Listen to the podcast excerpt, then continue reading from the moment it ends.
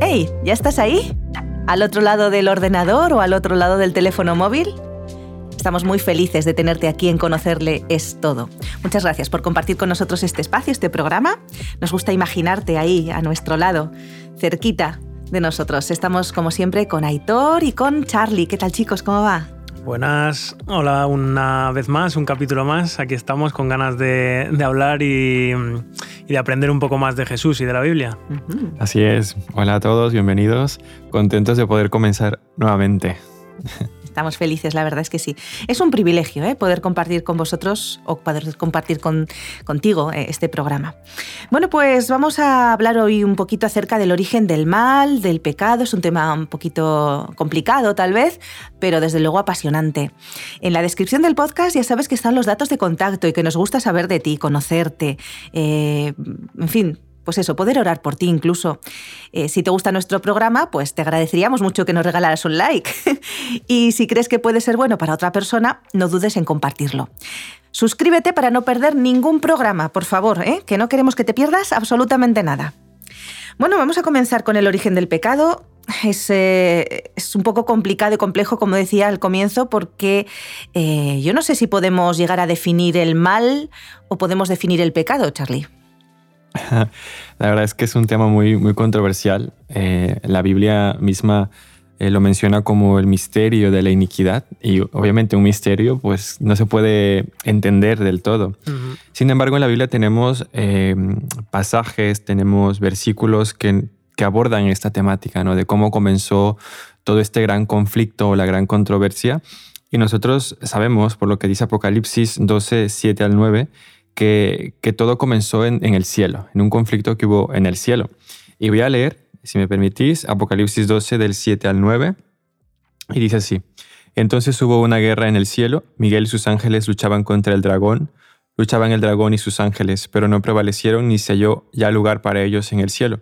Y fue lanzado fuera el gran dragón, la serpiente antigua, que se llama Diablo y Satanás, el cual engaña al mundo entero, fue arrojado a la tierra y sus ángeles fueron arrojados con él. Lo dejamos hasta ahí. Que se, describe ¿no? esta, esta batalla, esta guerra que hubo en el cielo entre, entre Jesús y, y Lucifer, Satanás, y cómo en, en él se, se, originó eh, la maldad. Y, y, ahí empezó todo, ¿no? desde, desde el cielo y, y, se extendió hasta, hasta nuestro mundo con la caída de, de Adán y Eva. Y si tuviéramos que definirlo, como decía, ¿cómo definiríamos ¿Qué es el mal? ¿Tiene definición? No tiene definición, ¿no? Exactamente. Decíamos que es un misterio, pero podremos decir que es la ausencia de bien, podemos decir que, eh, no sé, que mm, siempre lleva un sufrimiento, podemos decir que es lo contrario a Dios. De hecho, eh, lo comentábamos antes de empezar el programa, que justamente a Satanás se le llama adversario, o sea, lo contrario a Dios, ¿no? No es el malo malote, es el adversario. Sí, sí, de hecho eh, Elena White en, el libro Patriarcas y Profetas, que también lo recomendamos, eh, en el, justo en el primer capítulo eh, de esta serie de cinco libros, explica un poco de, esto, ¿no? el origen del mal. Y como ella misma dice, si tuviera una, una explicación, tendría justificación, pero no hay ninguna justificación para, para esto que causa tan, tanto daño, la, la maldad, que como tú decías y como decíamos también con Aitor, produce sufrimiento, produce dolor, produce muerte. Eso es algo que no estaba en el pensamiento de, Dios. Él, tenía un plan maravilloso para toda su creación que, que no se puede entender. Entonces, lo que sí tenemos claro es que Dios no es el autor, el autor del, mal o, del pecado. Eh, el hecho de que personas digan, como Dios creó todo, también creó el mal. Entonces, eh, la Biblia nos da muchos indicios de que Dios es justicia, de que Dios es amor. Incluso si leemos eh, Juan 1.5, dice, Dios es luz y no hay en él ninguna tiniebla. Es decir, en, la, en la, luz no se puede infiltrar una, una mancha oscura, ¿no? Entonces es muy importante que cuando nos aproximemos a este tema de, la, de la, maldad, del, del pecado, del, del origen del mal, entendamos que que es todo lo opuesto, lo contrario a Dios y que no tiene nada que ver con Él. Él, él. es un ser santo, Él es un ser sublime y, no, no, cabe la idea de que un ser santo sea el responsable de algo tan, tan, tan malo, tan, tan impuro. No sé qué pensáis vosotros. Sí, sí, o sea, a mí me, me, gusta mucho esta idea, me parece muy interesante y me, me encaja mucho con, con, la explicación de quién es Dios, ¿no? De que Él es un ser perfecto que crea seres perfectos, eh, fruto de su amor. Y, y lo, lo complejo de todo esto, digamos, es que en esa eh, en esa acción de crear seres perfectos, les hace también seres con voluntad, ¿no? con una voluntad propia, les hace libres. Entonces, claro, él no crea el mal en ningún momento, pero crea seres con capacidad de elegir hacer el bien o no hacerlo. Y cuando eligen no hacer el bien, pues entonces es cuando se origina el mal. Yo, eh, desde luego, no no puedo entender muy bien cómo fue ese momento, ¿no? ese origen, qué, qué pasó por la cabeza de Satanás para. o cómo fue ese proceso, ¿no? Pero sí que puedo entender si pienso que, que Dios pues, eh, le creó libre y que Satanás tuvo la oportunidad de elegir una cosa u otra y eligió no hacer el bien. De eso nos habla Charlie un poco de orgullo de Satanás y de envidia. Envidia, sí.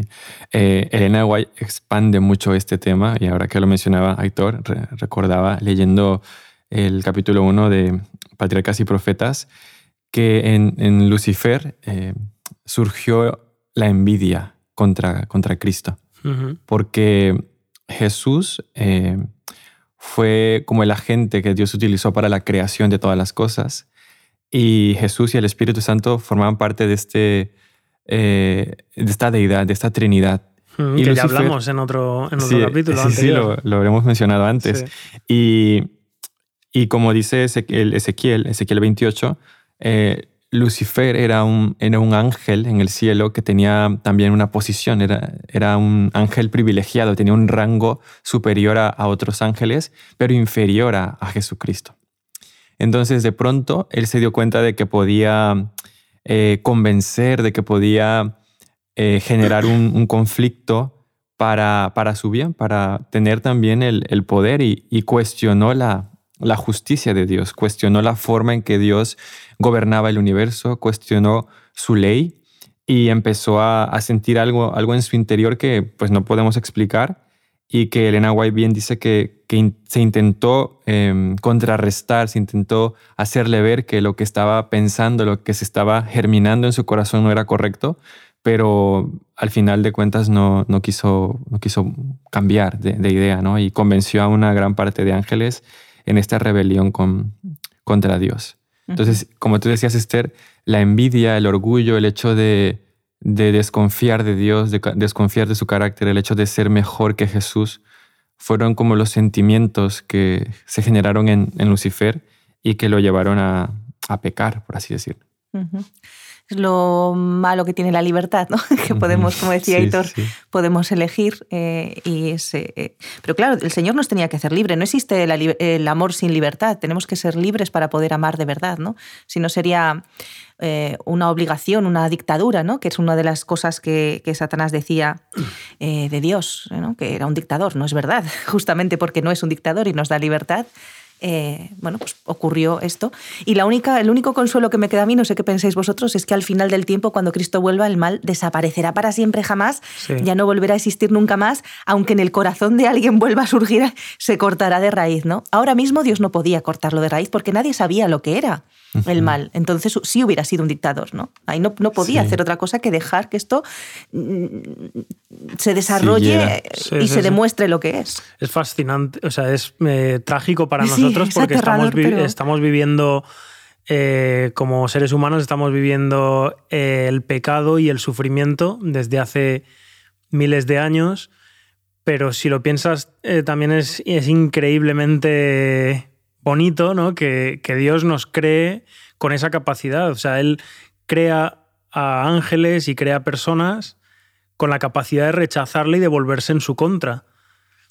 Eh, no, no, puede haber más, mm, no sé, más amor que ese, ¿no? Más libertad. Y de hecho, sobre este punto, Elena de Guay en el Patriarcas y Perfetas, en la página 20, dice lo siguiente, Satanás había fingido que procuraba fomentar el bien del universo. El verdadero carácter del usurpador y su verdadero objetivo debían ser comprendidos por todos. Debía dársele tiempo suficiente para que se revelara por medio de sus propias obras inicuas. Como tú decías, Esther, no, nunca había habido una eh, rebelión y no sabían qué, qué implicaciones tenía esto.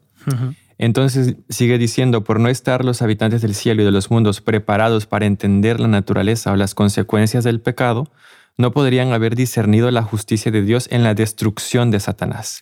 Es decir, que si Dios hubiese destruido a, Satanás, eh, muchos de los ángeles podrían haber quedado con dudas respecto a su amor y el servicio que, le brindaban a Dios podía ser por temor en lugar de, de, gratitud o alabanza.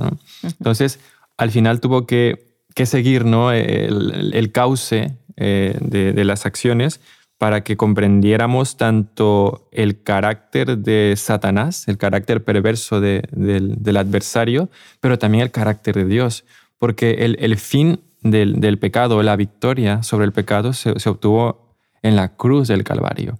Y no sé si os imagináis a, los seres celestiales, a, toda la hueste que, conoció a Cristo, que estuvo con Cristo en ese lugar donde era adorado y exaltado, viéndolo morir en una cruz. E, era algo impactante para ellos. Y ahí se, dieron realmente cuenta de que aquel, aquel acto inicial pues fue, fue algo aterrador y, que mató a, su, a, su, mismo creador. Entonces se, conoció el carácter de Satanás y también se, conoció el carácter de amor y justicia de nuestro, de nuestro Dios. De hecho, hay otros mundos, el Naego también nos, nos dice ¿no? que hay otros mundos que no han pecado y para los que somos un poco un experimento, es triste, pero somos un poco un experimento y, que lo ven con, tristeza y con preocupación, ¿no? Lo que está ocurriendo en nuestro mundo. también más, que más que experimento, somos como un ejemplo, ¿no? Un, ejemplo. Sí. Eh, al final, cuando, cuando todo termine, eh, también es verdad que vamos a ser especiales, ¿no? O sea, Jesús va a estar aquí, va a poner su morada aquí, o sea, mm, todo, y nunca va a cambiar. Jesús va a seguir siendo humano para siempre, ¿no? Entonces, es una gran responsabilidad la que tenemos y es, es, es triste. A mí me hubiera gustado nacer en otro mundo, un mundo sin pecado, de otra manera, ¿no? Pero, pero bueno, es lo que nos ha tocado y y dentro de lo que tenemos, pues desde luego podemos luchar contra él y podemos, podemos intentar vencerlo. ¿no? Em, no hemos definido el pecado, Charlie. ¿Qué, ¿Qué, podríamos decir sobre el pecado? Ya sé que es muy difícil esto, pero ¿cómo, podríamos...? Como has dicho, no hay otros mundos y, y nuestro mundo fue creado después del pecado. Dios tenía, tenía la intención de crear una, una especie, por así decirlo, de, de, de criaturas que tuvieran características especiales, que fuesen a la semejanza y a la imagen de, Él. Entonces, nosotros sabemos que, Adán y Eva pues, fueron creados a, su imagen y a semejanza de Dios y vivían en un ambiente eh, lindo, en el jardín del Edén, sin, sin pecado, sin una tendencia pecaminosa, mm, pero tenían una prueba, una prueba de lealtad, de fidelidad hacia Dios. Y cuando ellos deciden ir en contra de, un mandamiento, de un consejo que Dios les, les había dado, se puede decir que se convierten en, pecadores. Y entra, entra esta condición nueva a, todos los descendientes de ellos. Traicionan a Dios. Traicionan a Dios y podemos decir que, el pecado es eso, es rebelarse contra Dios, que fue lo que hizo Lucifer en el, en el cielo e ir en contra de todo lo que, lo que tiene que ver con su voluntad, lo que tiene que ver con, con, con su carácter, con su esencia, es estar en contra de, de los caminos de Dios. Yo así lo definiría, no, no, no, lo definiría netamente como un acto, como, como acciones, que sí, que sí se refleja en acciones, pero es un, es un estado en el cual deseas rebelarte contra Dios, no, no estar de parte de Dios. Eso es lo que yo diría. Me resulta curioso, porque en la sociedad en la que vivimos, yo creo que el ser humano siempre ha sido así, pero en nuestra sociedad lo vemos a lo mejor un poquito más, eh, sobre todo los jóvenes, ¿no? son muy proclives a, rebelarse, a la rebelión, a hacer todo lo que es incorrecto, pero ellos no piensan que esté mal. A veces... Eh, simplemente lo que quieren es, pues eso, hacer las cosas diferentes, pero no son conscientes de que em, lo que está mal va a causar sufrimiento. O sea, algo que tiene implícito el mal es que causa sufrimiento o a nosotros o a los demás, en un corto o, un, o en mucho tiempo, pero va a hacer daño, va a causar dolor, ¿no? Entonces, no tiene, aunque a veces los jóvenes es como, venga, eh, vamos a, ¿sabes? A romper las, las reglas y vamos a hacer lo que queremos. Em, a veces, pues eso, teníamos, no sé, nos falta sabiduría, ¿no? Para... Sí, eh, la verdad es que esta historia nos hace reflexionar mucho porque vivimos en una sociedad en la que no nos gusta obedecer, no nos gusta que nos digan lo que tenemos que hacer, queremos ser independientes, queremos hacer nuestra voluntad. Eh, y vemos muchas veces las, las, reglas o las leyes como, como algo negativo, ¿no? Es como una prohibición. y, y, al final de cuentas, eh, en vez de, puede que sí prohíban cosas, pero vienen a ser para nuestro bien. Es como un muro de defensa para no caer en el precipicio. Y, este fue el engaño que Satanás puso en el corazón de los, de los ángeles, ¿no? Si tienen corazón. Eh, fue lo, fue lo que puso en las, mentes de ellos. Eh, Dios, mm, yo creo que es injusto. Yo creo que sus leyes eh, no nos benefician tanto. Y si pudo convencer a, a, una tercera parte de los ángeles del cielo, él tenía la intención también de, de revelarse o de hacer caer a, una creación que Dios amara tanto y que fuera especial para él y en este caso Adán y Eva.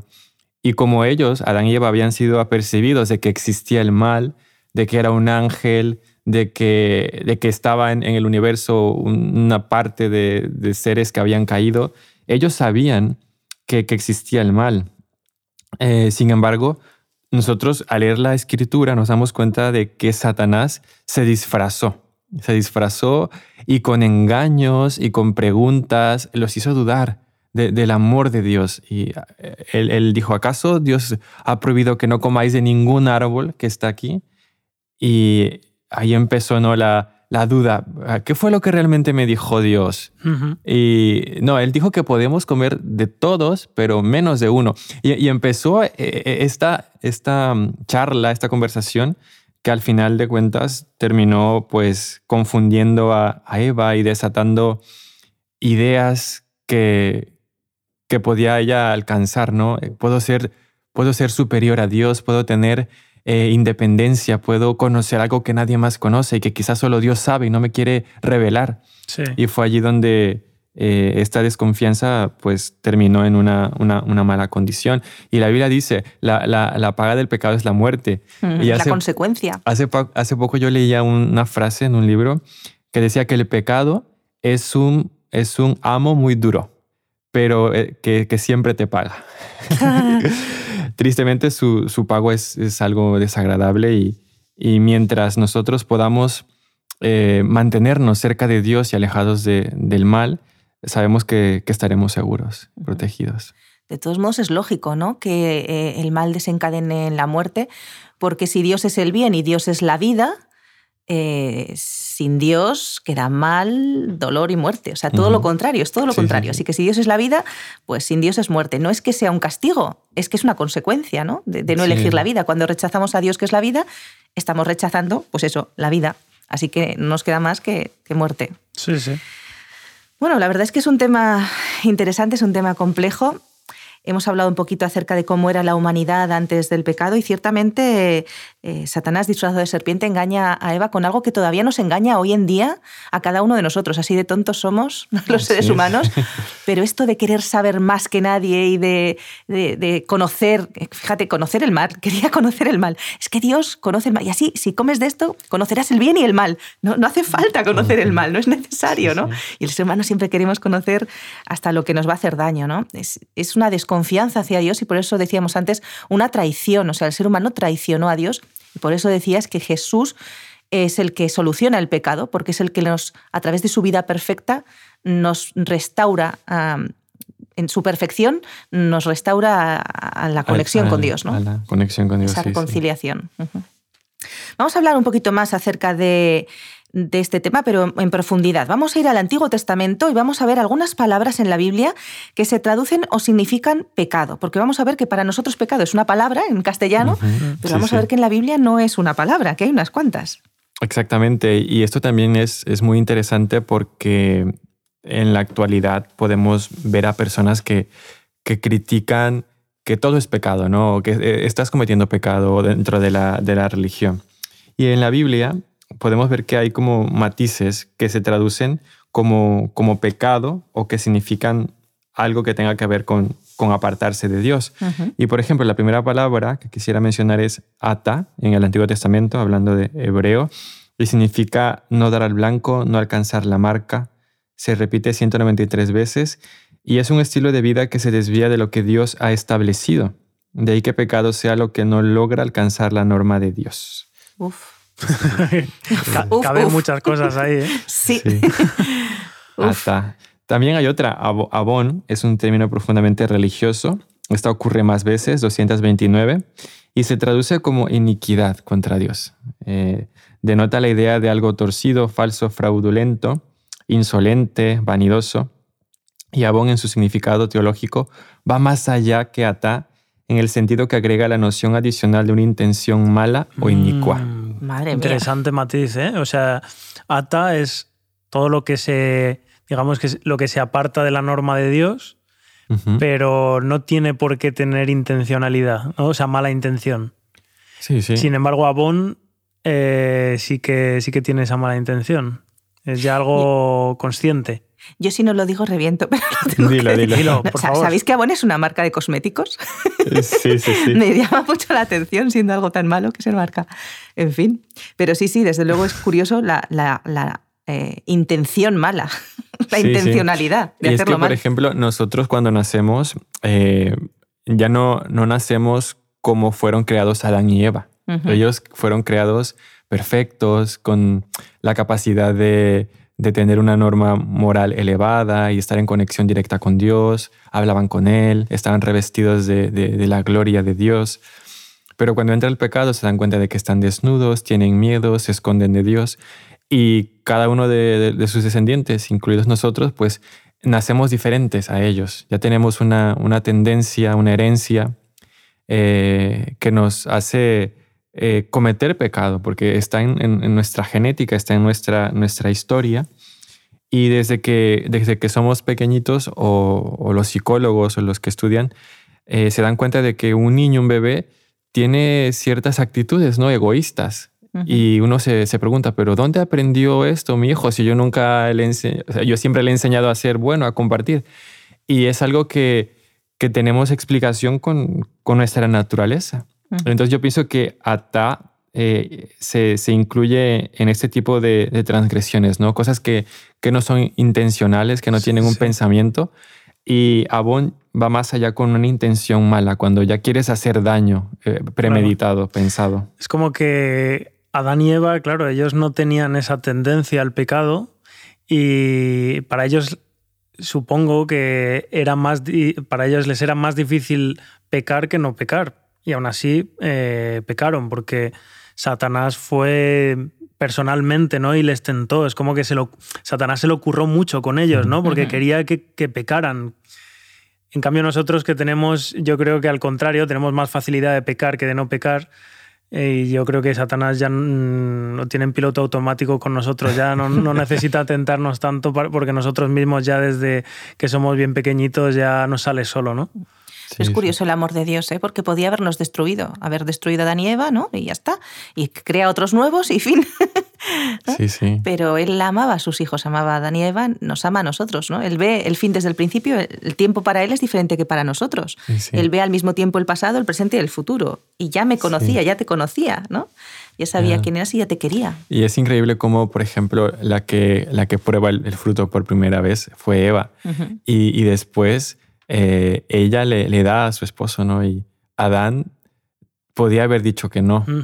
Entonces la Biblia dice que, que Eva fue engañada, pero que Adán, eh, por- podemos decir Sí, que sí, fue sí. el, el abón o, Sí. o que él decidió, él, decidió, pecar. sí.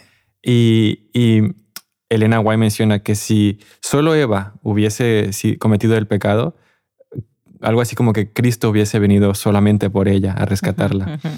Eh, como tú decías, Esther, el amor de Dios es tan grande que dejó que las cosas siguieran su, su curso y sabía todo lo que iba a pasar su, su hijo, ¿no? Dio- eh, Jesús, para, para salvarnos. Y, y aún así eh, nuestra salvación estuvo, eh, por así decir, no estaba realmente asegurada de que, de que sí la íbamos a obtener, porque Jesús también tuvo que, que ser perfecto, tuvo que, que, vivir la condición que tenía que vivir Adán sí. para que pudiera salvarnos, porque si él pecaba, eh, no podía habernos salvado. Sí, antes cuando hablábamos, mencionábamos un momento eso, ¿no? De la de que mm, la salvación la, obtuvimos de alguna manera en la cruz.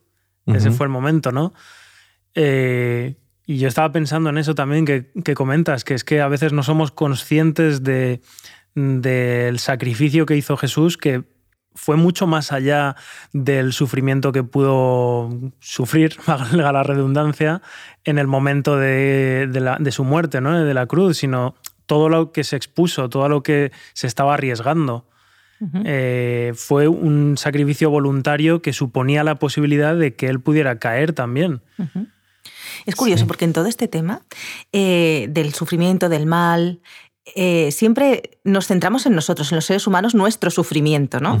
Y es como si Jesús y Dios eh, pues no estuvieran... Pero es que Dios, como Padre, está sufriendo cada niño que muere en el mundo, cada vez que alguien hace algo, hace daño a otra persona, Él está sufriendo como Padre. O sea, y si algunos de nuestros oyentes son padres, saben lo que duele un hijo. O sea, tú prefieres que te hagan daño a ti a que se lo hagan a tu hijo. O sea, imagino el, el, sufrimiento de Dios día tras día tras día, año tras año tras año cientos de años, miles de años, eh, el sufrimiento de Dios tiene que ser tremendo. Y sobre lo que decía Hitor de la Cruz, es curioso porque los crucificados duraban una semana o más o menos por el sufrimiento, digamos, físico.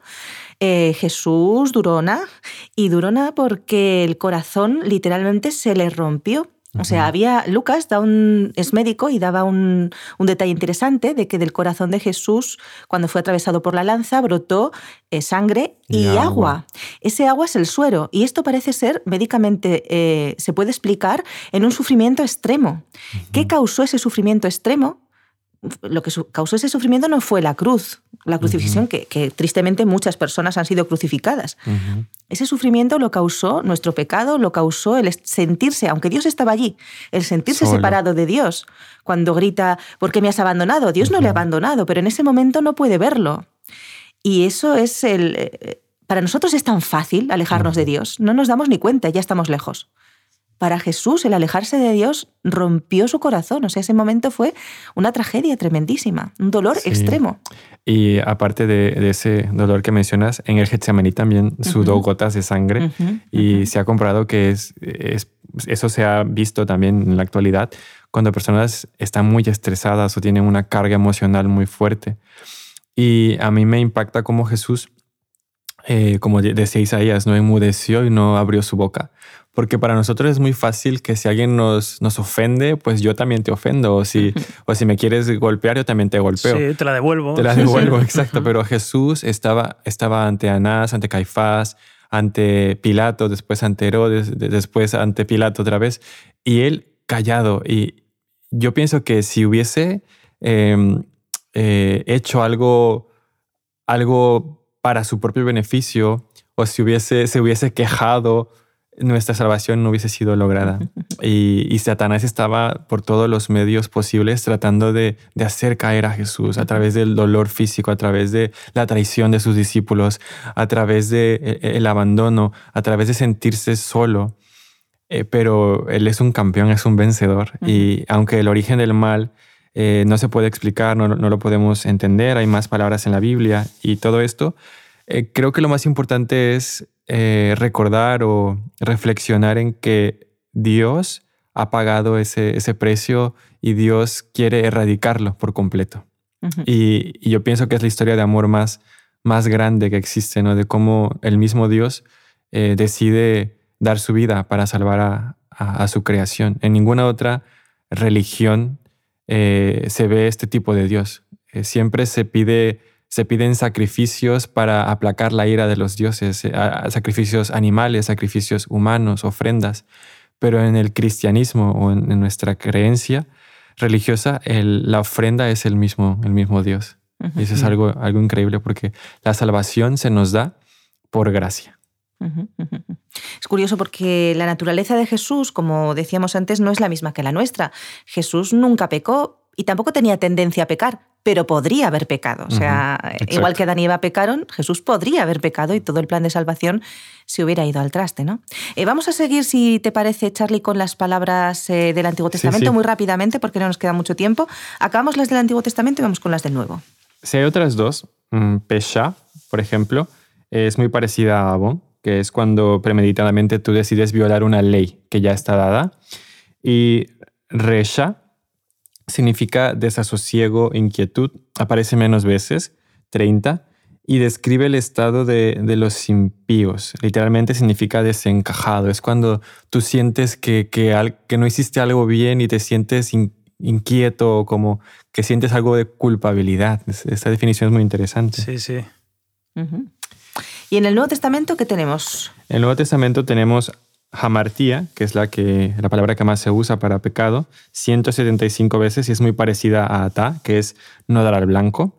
Me parece curiosa esta, esta definición, que también la veíamos parecida en el Antiguo Testamento en ata, eh, porque no es, no, aparentemente no se refiere a hacer algo muy malo, ¿no? Como a veces podemos considerar, ¿no? Si yo no he hecho nada tan malo, ¿sabes? Eh, no, no he pecado. Eh, según no lo has hecho bien. Claro, según esta definición es no dar el blanco. Eh, parece muy exigente, ¿no? Y quizá lo es, pero, pero eso es lo que significa, el no hacer lo, correcto, no hacer lo bueno. Sí, sí. De hecho, Santiago creo que define eh, que pecado es saber lo bueno y no hacerlo. Muy bien. Sí, sí. para coe, que es otra palabra griega, significa dejar de escuchar o no estar dispuesto a escuchar. Mm. Cerrar los oídos a Dios para no escucharle a Él, sino a uno mismo. Eh, aparece tres veces y se traduce como desobediencia. Es cuando, ah, no, cuando los niños no te quieren escuchar y se tapan los oídos. Para Basis, siete veces, ir al otro lado, pasar más allá. como cruzar la línea o algo así. Exacto, exacto. Es ir a un territorio prohibido, te, te, metes allí y se traduce como transgresión en el Nuevo Testamento paraptoma 23 veces, caer cuando se debiera estar eh, parado de pie, caída, falta, comúnmente traducida como ofensa. De todas las palabras para pecado denota el acto menos deliberado, porque es una caída, ¿no? Tú no te caes solo. Sí, como un tropiezo, ¿no? como, yo no quería, pero me, me he caído. Sí. Anomía 14 veces en la Biblia, en el Nuevo Testamento, significa desprecio o violación de la ley. Eh, ley en griego es nomos, entonces es como sin ley. Ilegalidad, alegalidad, anarquía. Y es la que se usa muy, famoso, muy famosamente en, en, el Nuevo Testamento, que el pecado es la transgresión de la ley, ir en contra de la ley. Mm. Y la última, adiquía, conlleva el sentido ético de la injusticia o la ausencia de justicia y se traduce como impiedad. Eh, se equipara a Martía o y con Adiquía. Es como todo lo que, lo que te lleva por un camino equivocado, ya sea porque te tropieces, ya sea que lo decidas o, o que sea un er-, error al blanco, se traduce en el Nuevo Testamento como, como pecado. Me gusta lo que decíamos antes de la ley porque parece que la ley es una obligación o es algo pesado, sin embargo la ley es liberación, la, ley, está ahí para liberarnos, ¿no? La ley de Dios es muy sencilla, amar a Dios sobre todas las cosas, amar al prójimo como a ti mismo y te definen los diez mandamientos cómo hacerlo de la mejor forma posible. Eh, tal vez en un programa que tengamos en el futuro podamos hablar un poco de la ley, ¿no? ¿De, que la qué manera nos, libera? Si la ley nos hace libres, nos hace felices, nos hace sentirnos tranquilos. Por ejemplo, esto, la palabra reshacro, desasosiego, eh, estar, ese miedo que tienes por haber infringido la ley o que te van a poner una multa, todo eso, ¿no? Claro. Es como que cuando cumples la ley, cuando vas a la velocidad que tienes que ir, estás tranquilo. Pero cuando no, viene el desasosiego. Claro, vienen las multas y los accidentes. bueno, y, lo bonito de, todo esto es que tenemos una solución ¿no? para el pecado, que es Cristo, es el perdón, es el arrepentimiento, ¿no? es el, cambiar de vida. El, bueno, pues todos estos términos para pecado tienen la solución, en la solución una única palabra, ¿no? que es el perdón. es el perdón y es, y es, y es Jesús. ¿no? Sí, Jesús dijo en el Padre Nuestro, eh, Padre nuestro que estás en los cielos, santificado sea tu nombre. Perdona nuestras ofensas, ¿no? Perdona el atá, el abón, el, todo, todo, todo aquello que hayamos hecho. Perdónalo. Y, como dice Romanos 6:23, la paga del pecado es la muerte, mas la dádiva de Dios es vida eterna en Cristo Jesús Señor nuestro. Es todo lo opuesto. El regalo que Dios nos da a través de Cristo es vida y es una vida en abundancia, como, como Jesús mismo lo ha dicho. Además me gusta mucho ese texto, creo que es de Isaías, que dice que aunque el pecado sea como la, gran, como la grana, ¿no? Rojo, sí, rojo. Pues que Él lo puede hacer blanco, ¿no? Blanco como la nieve, sí. Y otro que dice que tirará, si nos arrepentimos de verdad, Él, tira nuestro pecado en lo profundo del mar, en el abismo, o sea, desaparece. Para los judíos eh, eso era ya no existe, ¿no? inalcanzable, inaccesible, sí. Entonces realmente cuando nosotros nos arrepentimos de un pecado, evidentemente no, no nos va a quitar las consecuencias de nuestro pecado. Las consecuencias las vamos a sufrir, pero ese pecado ya no existe más para él, ¿no? Lo borra del libro de la vida, está borrado y nos da una hoja en blanco para volver a hacer las cosas bien con él, ¿no? De su mano. Y yo creo que el truco para tratar de vivir lo más sin pecado posible, teniendo las mínimas consecuencias malas posibles, teniendo el mínimo sufrimiento posible en esta vida, es vivir conectados a Jesús. Todo el tiempo que podamos, cada minuto de nuestra vida vivir conectados a Él. Cuando nos desconectamos, pues pedir perdón y volvernos a conectar rápidamente, ¿no? Porque para mí lo peor no es el daño que nos hacemos a nosotros mismos cuando estamos viviendo lejos de Dios, sino el daño terrible que hacemos a otras personas también, ¿no? sí. sí, Y de hecho esto que decías de, volver a, Cristo, una vez que pecamos, eh, me llama mucho la atención lo que dice Elena de Guay sobre la rebelión en el cielo que Satanás le dijo a todos los ángeles que había convencido, que querían arrepentirse, que Dios ya no los iba a perdonar. Y yo pienso que ese, es el engaño que Satanás usa también en nuestros días. Dios no te va a perdonar, Dios no te va a aceptar tal como, eres, todo lo que has hecho, mira el, daño que has causado a, otras personas, no, tiene, no mereces el perdón. Y es muy importante que nosotros entendamos que que Dios nos ama y aunque las consecuencias siguen, como has dicho Esther, eh, Dios sí nos quiere perdonar. Él quiere perdonarnos y, y una vez que entendemos esto nos hace más humildes porque yo soy pecador. No hay nadie que pueda decir yo no tengo pecado. Y eso me permite estar humilde, me permite estar alerta para, para intentar ¿no? conducirme del lado de, Dios y también si caigo, si, si me tropiezo, volver a, a Cristo, así como, como otras personas han vuelto sin criticar, sin juzgar, sino brindando esa mano amable a, los demás. Eso que decías me parece muy importante, que nadie piense que está perdido, no hay nadie perdido. Y hoy en Homedia, en la matutina, hablábamos acerca de la paternidad, la responsabilidad tan grande que es y que nos ayuda a entender un poco mejor a Dios en el sentido de que em, ese amor que Dios tiene por nosotros se entiende mejor, ¿no? Cuando eres padre. ¿Qué no le perdonarías a tu hijo? ¿Qué no le perdonarías a tu hijo? Pues es que Dios te lo va a perdonar todo si realmente te arrepientes y quieres volver con él. Todo. No hay nada que no te pueda perdonar. Ni siquiera un asesinato, ni siquiera cualquier cosa te puede perdonar si realmente quieres cambiar. Porque para eso murió Cristo, para que sea posible ese perdón, ¿no? Esa reconciliación con Dios. Porque el que ha pagado por tus pecados, el que ha muerto por tus pecados, no vas a ser tú. Ha sido Jesús. ¿no? Y esto también en un programa tendremos que hablarlo más en profundidad, la muerte de Jesús para, para salvarnos, ¿no? la salvación, de hecho. En el próximo programa vamos a hablar. Eh, yo me quedo también, bueno, solo señalar eso, ¿no? Lo que estáis diciendo. O sea, podemos ir a Jesús cuando nos equivocamos. Eh, es importante tener en cuenta que Él conoce lo que hay en nuestro corazón. A Jesús, a Dios no le podemos engañar. No es un lo siento para, para ser salvo, si yo no siento arrepentimiento, si yo no siento deseo de cambiar. Y como decíais también, las cosas malas que hacemos en, esta, en este mundo no es que a Dios eh, mm, le den igual, ¿no? O sea, aquí las cosas tienen sus consecuencias. Tenemos que intentar eh, hacer el menor daño posible. Pero bueno, cuando a veces fallamos, pues eso, tenemos que tener la, esperanza, la, confianza de poder ir a Él y, y saber que Él nos perdona y que mm, si, nos, si estamos arrepentidos, pues se olvidará de nuestro pecado ¿no? y nos da una nueva oportunidad. Una nueva vida. Así es. Así que, bueno.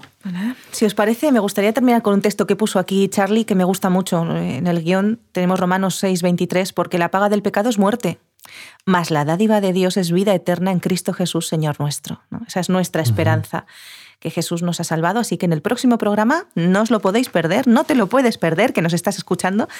Eh, porque vamos a hablar del tema de la salvación, es muy, muy, muy importante.